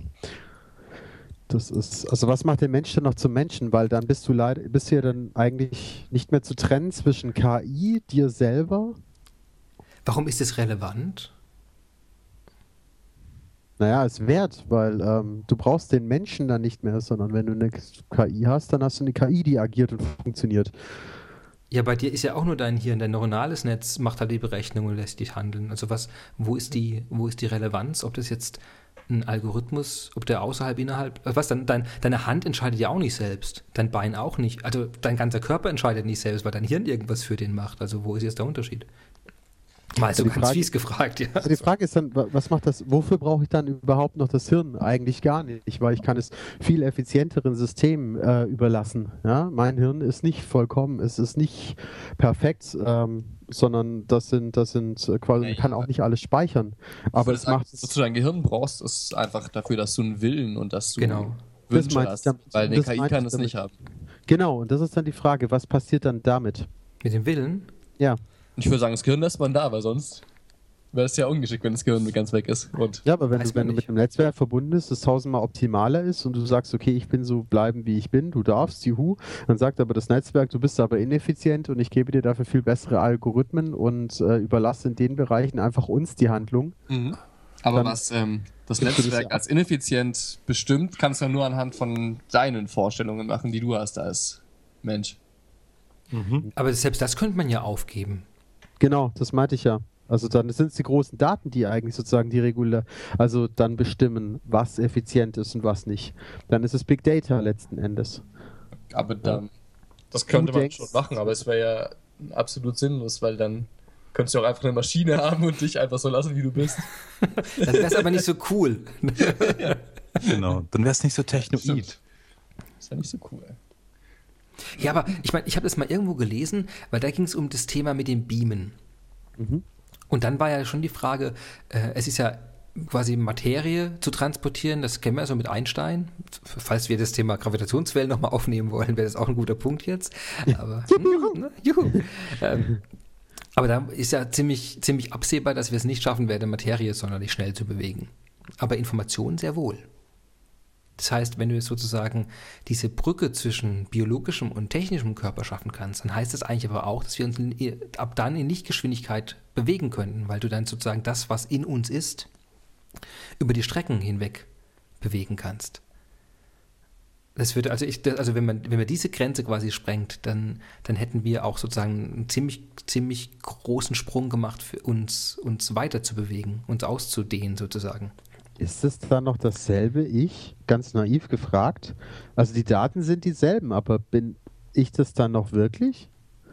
Weil dann könnte ich mich ja, wie es der Jan gerade gesagt hat, oder Thorsten, ich weiß nicht, einer von euch beiden gesagt hat, ich könnte mich ja dann einfach komplett in eine, in eine viereckige Box mit einem Audio-Interface sozusagen verlagern. Ich brauche ja meinen Körper dann nicht mehr, sondern noch meine Daten, die mich auszeichnen. Ja, also die Frage ist, ob der Körper, also ist, ist der so von Vorteil erstmal? Also jetzt, also ich will das wirklich ins Extrem jetzt einfach führen, aber ich vom Prinzip her, es ist ja immer schwer, sich was vorzustellen, was man noch nicht kennt. Und dann Ja, überlegt man ja nur, was fällt jetzt weg von dem, was ich kenne. Aber wenn ich einfach drüber nachdenke, was es an zusätzlichen Möglichkeiten gibt, sobald man das quasi eingehen würde, eben Ja, du eine komplette Vernetzung der. Was? Du Warum? überwindest den Tod. In einer gewissen Form, ja. Ja. Also stirbst alles, was mehr. uns quasi jetzt, wie du sagst, als Menschen ausmacht. Du wirst krank, du bist, du hast einen Körper, du bist, du bist, du kannst nur an einem Ort gleichzeitig sein, du kannst keine Kopien von dir herstellen, du kannst, also Mhm. diese ganzen Beschränkungen, die wir ja haben. Du kannst dich nicht wirklich mischen gedanklich mit anderen Leuten. Du musst Mhm. es sehr umständlich über Sprache, über dauerndes, über dauerndes Schnattern machen. Das sind natürlich Dinge, die sind alle dann über, also ich glaube, also wenn man an den Punkt kommt, ähm, dann, dann ändert es sozusagen das Menschsein in sich. Also allein schon diese, die, die, die Option, parallel handeln zu können, um dann nach einer gewissen Zeit ein Resümee daraus zu ziehen und die besten Erkenntnisse dazu wieder in eins zusammenzuführen. Ja. Der, bei, bei, bei Programmierprojekten heißt es ja immer ein Fork anlegen, wenn du so ein, was, was so ein Ableger von dir machst, an dem du da weitermachst. genau. Ich überlege gerade, da begegnest du halt so einem Fork von dir und der ist cooler als du. Scheiße. Genau. genau. Ihr habt den doch umprogrammiert. Warum? Ihr, ihr hättet mich fragen müssen. Boah, ist das, ist das alles deins? ja, ich habe auch mehrere davon. So, so überlasse ich jetzt eure Fantasie. Ja, aber wie 2066? Erwarten wir das dafür? Das, das, das, also ich glaube es eigentlich nicht. Ich glaube es auch nicht. Also ich, ich glaube, dem ähm, hm. Also nicht ganz so weit, wie ich es jetzt gemeint habe. Ich meine erstmal, dass wir quasi, eine, dass wir sozusagen es schaffen, die, die digitale Informationsumgebung quasi durch Ein- und Ausgabe in beide Richtungen sozusagen mit unserem Hirn zu koppeln. Ich glaube, das werden wir schaffen. Ich glaube fast auch. 2050 Jahre? Ich glaube nicht. Ich glaube, wir werden es nur über Hilfsmittel schaffen, also nur übersehen oder sowas oder Tasten. Meinst du echt? Doch so ein Lichtdraht ins Hirn? Ja. Nee, ich, ich glaube, wir kriegen das neuronal hin. Es gibt ja jetzt schon diese Biochips. Die gibt es jetzt schon. Diese biologisch-technischen Interfaces. Gibt aber es. Die sind sehr primitiv. Die übertragen halt Nerven, also Impulse von Nerven. Ja, aber überleg mal, gibt dem Ganzen jetzt mal schön 30 Jahre. Aber, 30 aber, Jahre.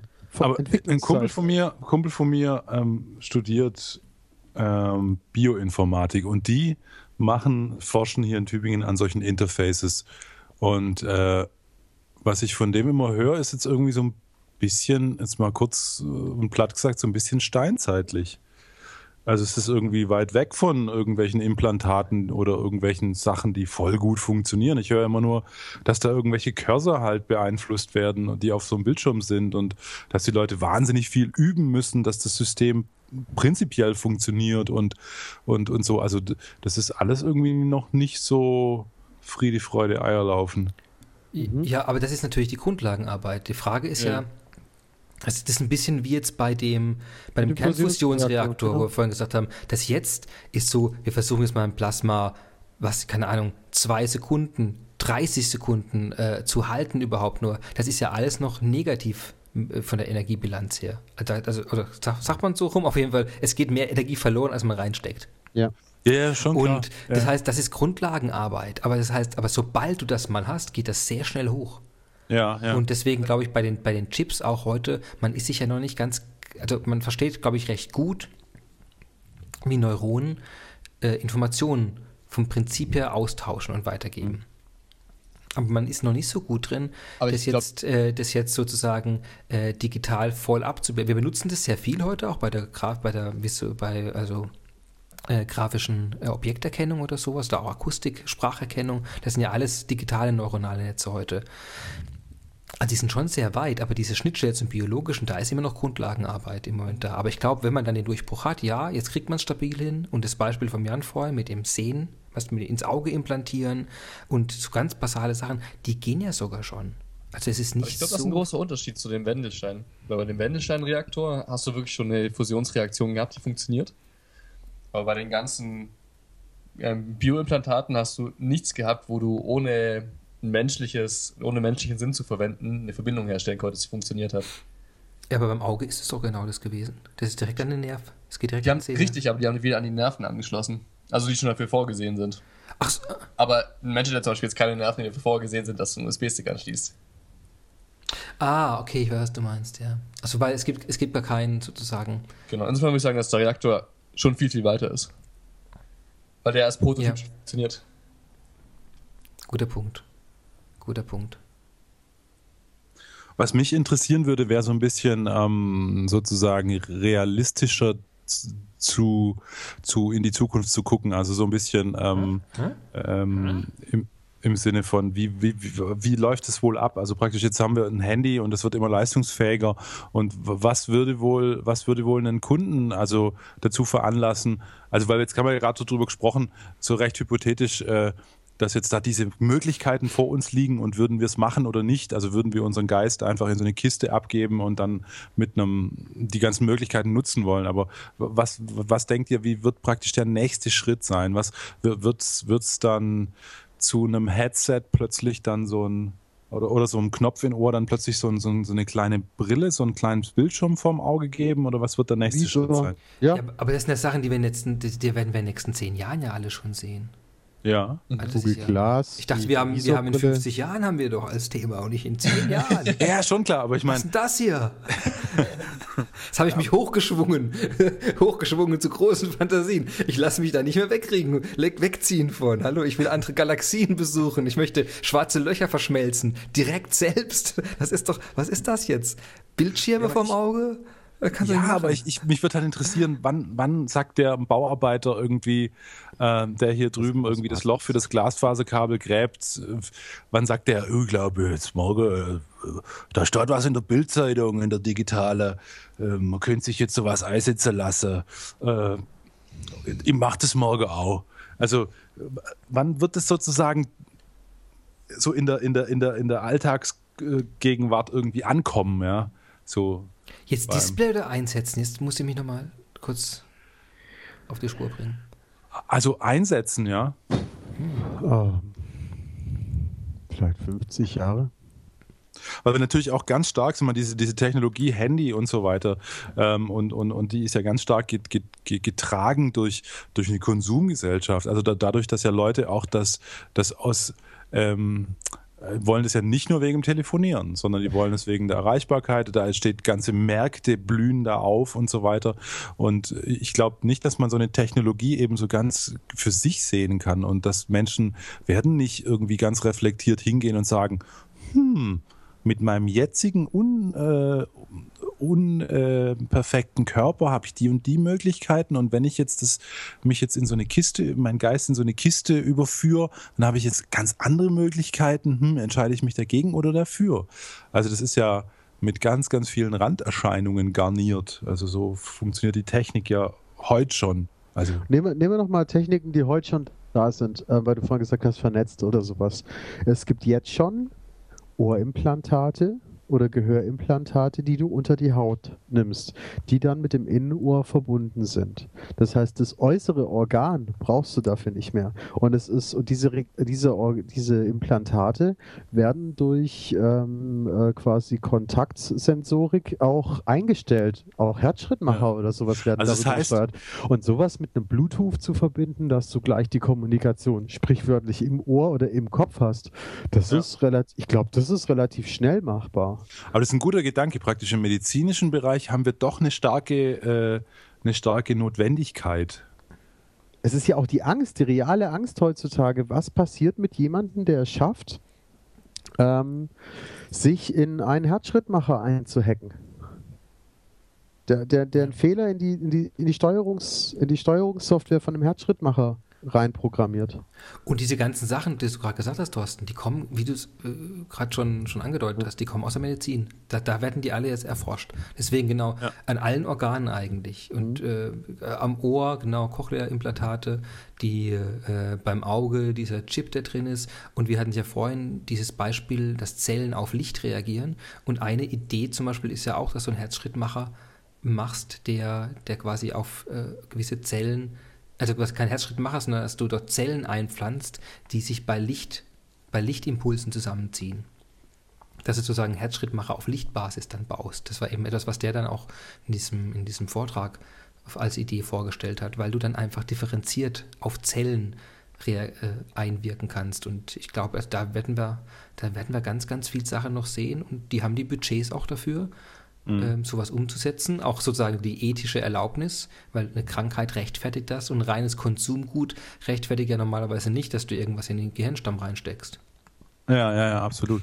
Und ich denke mal, dass es dann vielleicht wieder über diesen Weg des, der Gleichberechtigung von jetzt nicht Behinderten unbedingt, äh, sind es da nicht gemeint, aber praktisch so von, von, von Leuten mit einer irgendwie gearteten Behinderung. Da haben wir ja auch immer mehr Gleichstellung und Gleichberechtigung, dass das sozusagen vielleicht über den Weg so ein bisschen mhm äh, in die Gesellschaft ja. äh, reinkommt. Ne? Oder, oder, oder ein bisschen weiter. Vielleicht, vielleicht ist es ja auch ein interessanter Ansatz, was jetzt in der mittleren Zukunft kommt, was auch in der Medizin verortet ist. Nanomaschinen oder sowas, die mhm. dann in deinem Körper aktiv werden. Stichwort irgendwie verkalkte Arterien oder, oder, oder Blutgerinnsel, dass du dafür dann halt einfach ein Set an Maschinen hast in dir, die dafür zum Beispiel, also sprichwörtlich die Rohrreiniger, die dafür zum Beispiel Sorge tragen, dass das, äh, dass das System einfach noch äh, funktioniert. Allein sowas schon. Oder die, die, die kaputte Zellwände instand setzen können. Also durch Assembler oder sowas, die einfach aus der Umwelt die Stoffe dann zusätzlich zum Körper punktuell ähm, dann, dann quasi herstellen, um dir in dir selber dich zu heilen. Aber das ist genau die gleiche Frage. Auch die folgen einem Algorithmus, auch die folgen einem Programm. Und auch da gibt es dann halt auch das Problem, was passiert mit denjenigen, die diese Programme halt nutzen, für anderweitige Zwecke. Dann werden nämlich nicht mehr Arterien quasi gereinigt oder instand gehalten, sondern auseinandergenommen.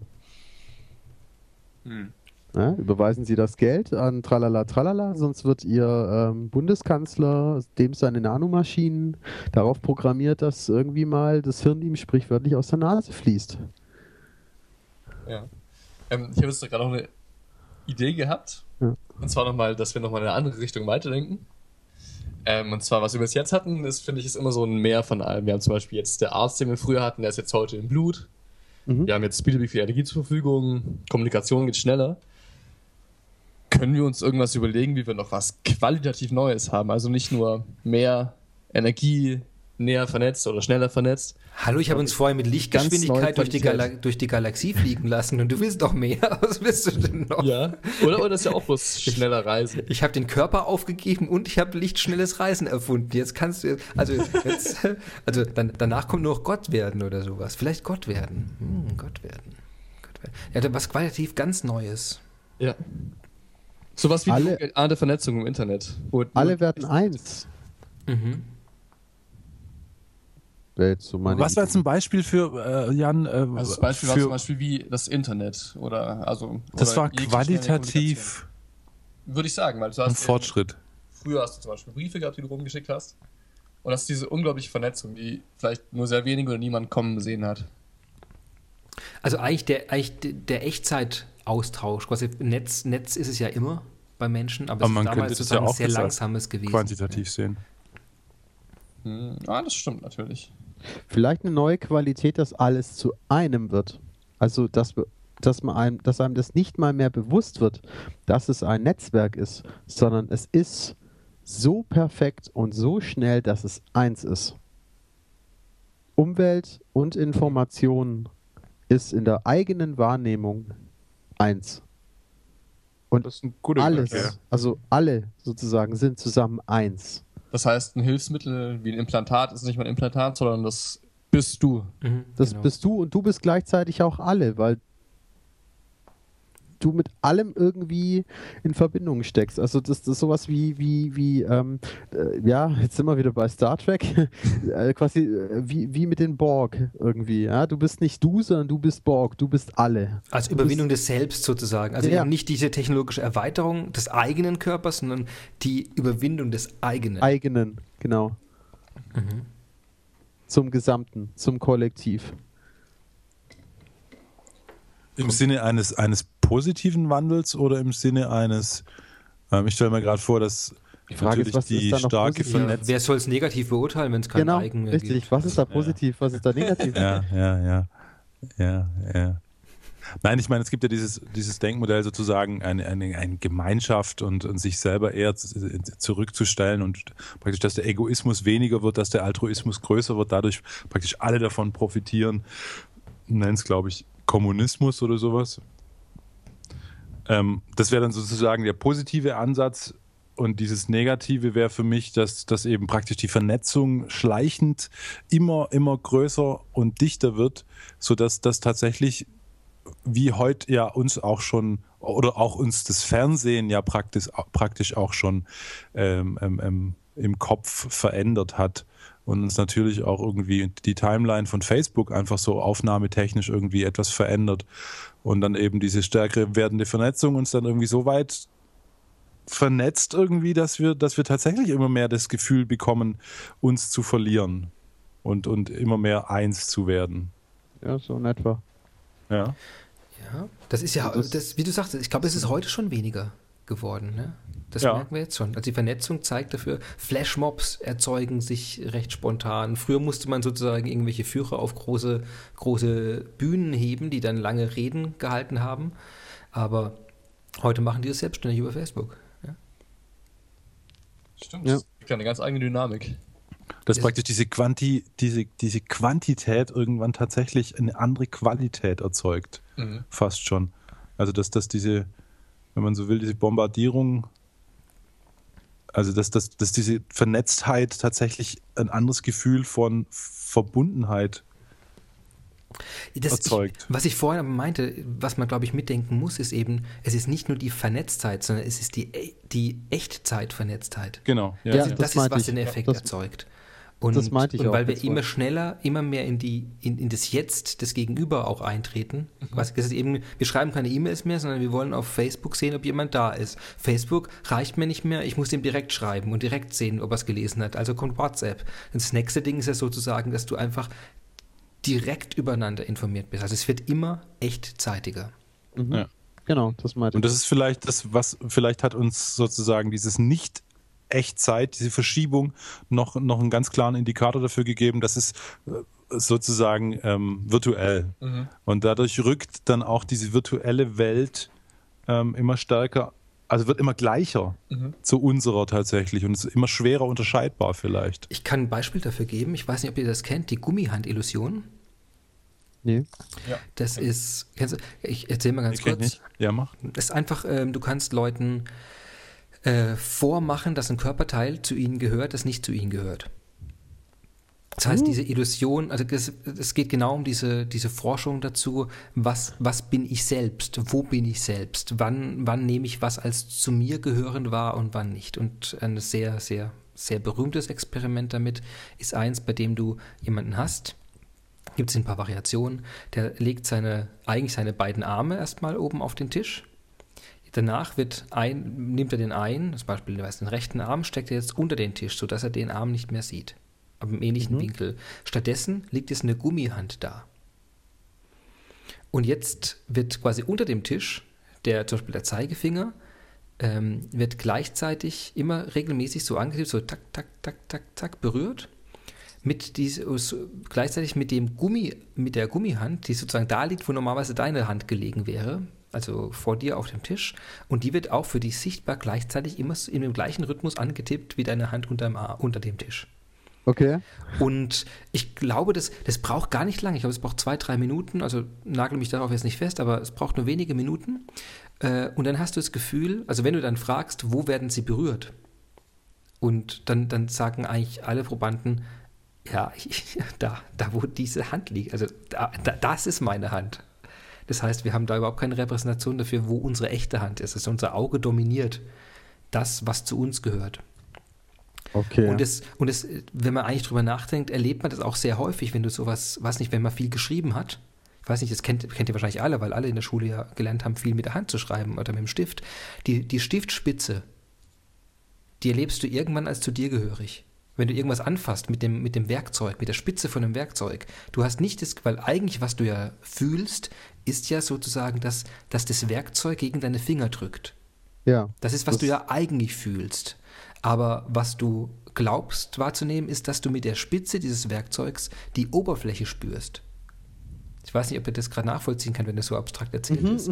Aber das ist Absolut, zumindest dieser Effekt, dass wir das durch Sehen, durch gleichzeitiges Spüren und Sehen, machen wir eigentlich im Raum etwas anderes draus und, und verorten dadurch Dinge als zu uns gehörig, die eigentlich künstlich sind. Was? Es ist ein Plastikstift oder es ist eine Gummihand.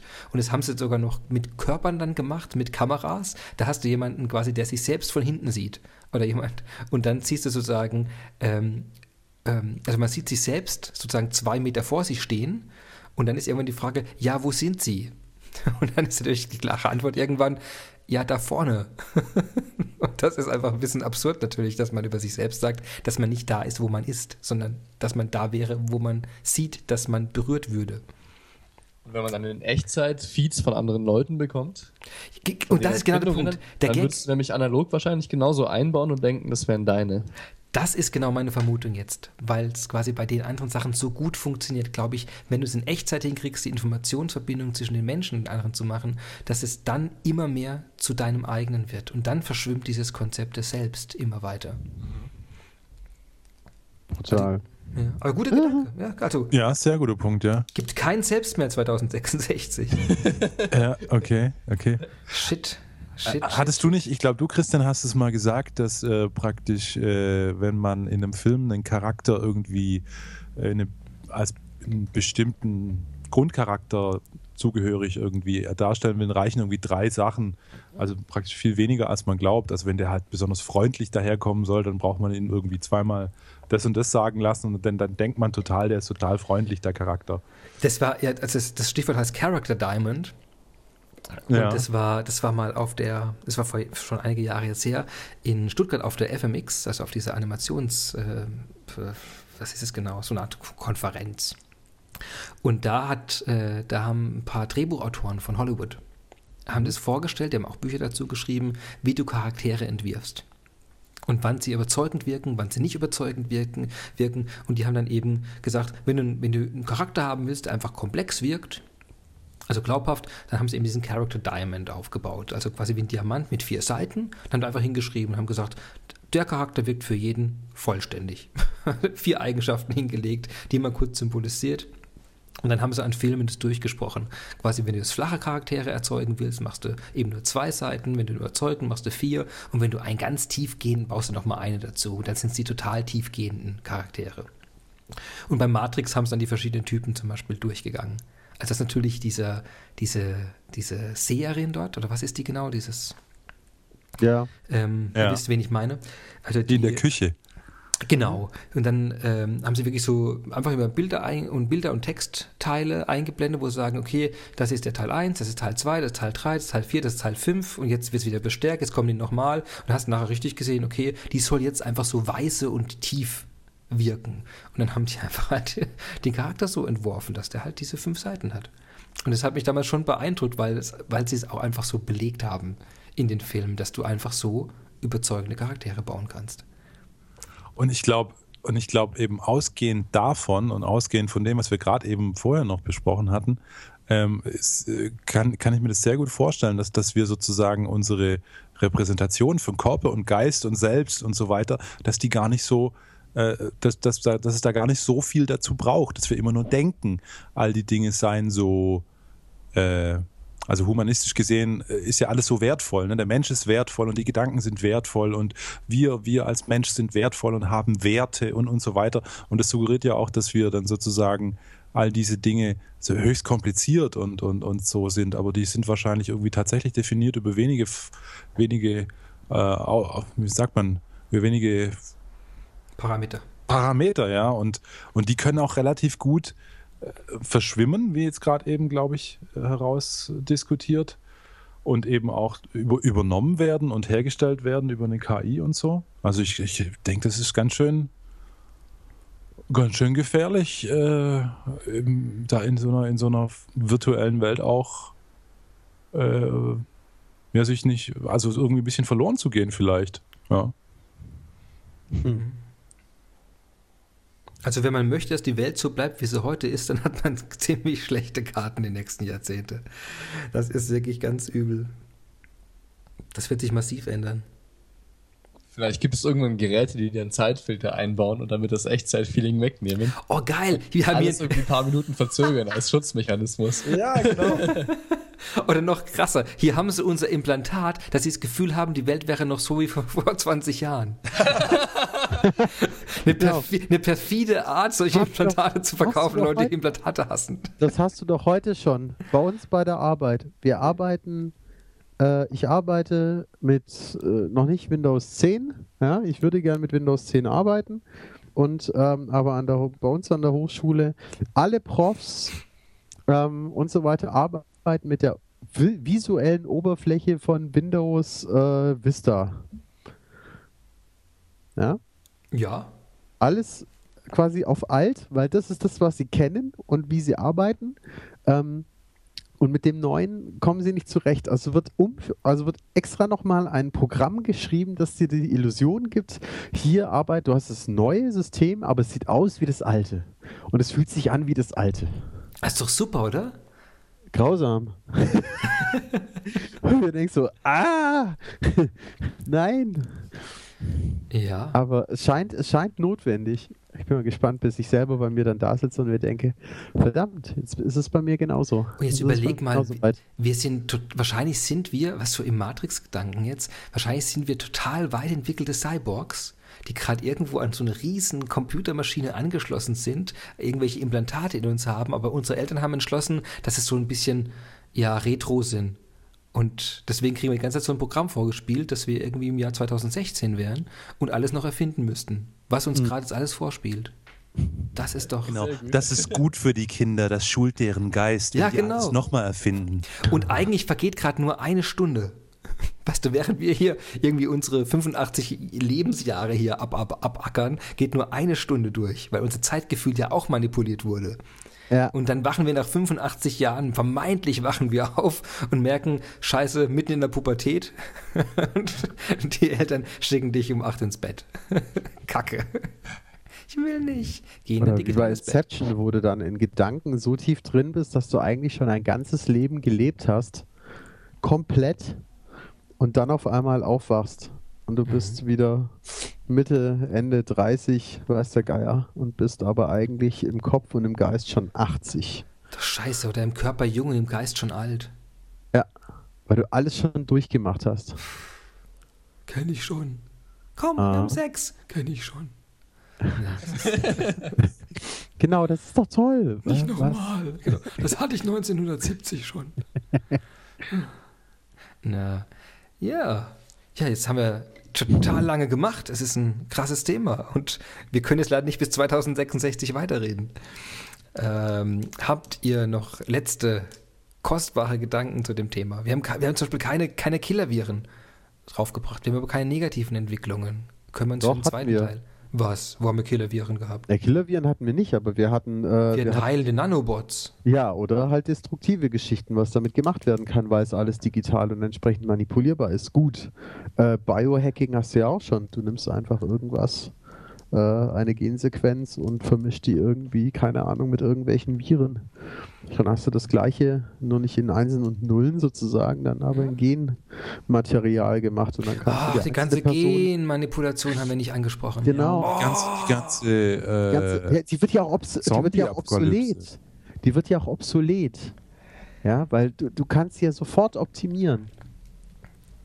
Ja, aber selbst bauen, wie geil. Mein Gott, überleg mal diese ganze technologische Erweiterung. Warum haben wir keine genetische Erweiterung vorhin gedacht? Überleg mal, ich kann mir Elefantenohren ranzüchten. Wie, Genau, wie, wie Lego wird Lego Genetics. Ja, genau, Lego Genetics. Mit, mit ähm, Gehirnbrücken verbinden, die genetisch gezüchtet werden. Wie, nochmal? Das habe ich Also du verbindest zwei Gehirne, indem du zwischen den beiden irgendwie eine Verbindung wachsen lässt. Wow. Genau, und dann, wenn einer ähm, sich schnell einen Kaffee holen will, dann mal so, au, au, du reißt an meiner, au. Der andere sagt, nein, ich habe aber keine Lust darauf. Oh Gott, du bist mit dir selber im Streit. Das ist ja dann mal, oh. Noch spannender, wenn dein Kaffee getrunken wird. Au, du hast dich verbrannt. genau. Oh mein Gott, ja.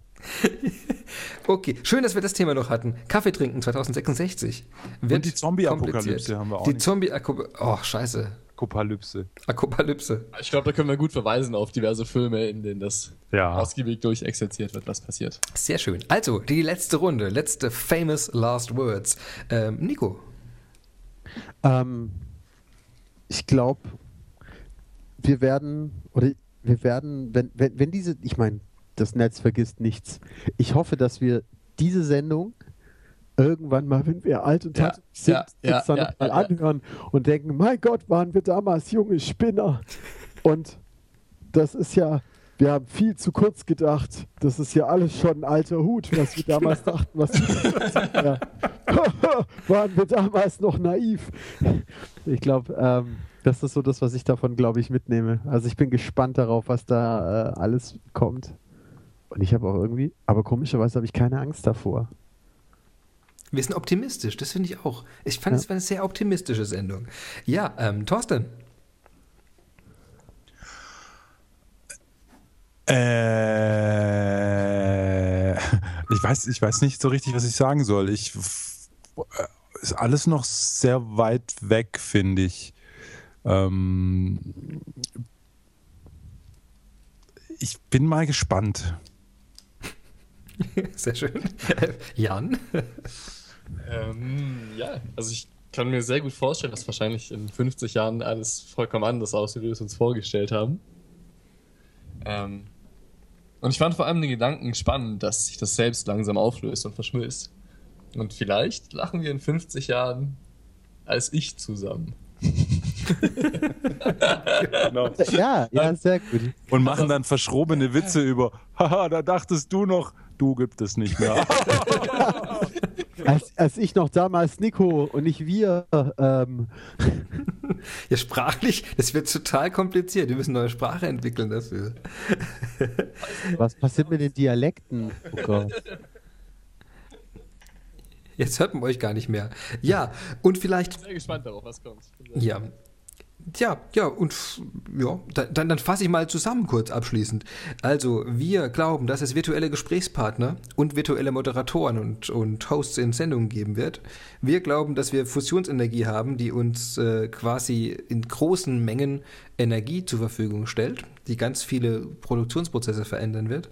Wir glauben, dass Menschen technologische Erweiterungen massiv einsetzen, quasi sowas wie Cyborgs fast ein bisschen werden, also zumindest so eine, so eine Mischung. Wir glauben, dass Nanobots in großem Maße eingesetzt werden, sowohl für die Heilung als auch möglicherweise für den Angriff.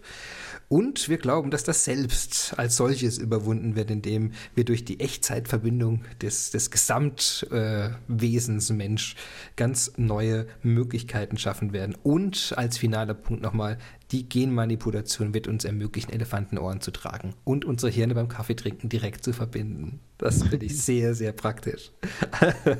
ja, schön. Ja, ich, ich danke euch sehr für dieses super spannende Thema. Ich freue mich da sehr drauf. Ähm, ja, es war, hat viel Spaß gemacht und vielen Dank und einen schönen Abend. Ciao. Ciao. Ciao, ciao. Ciao.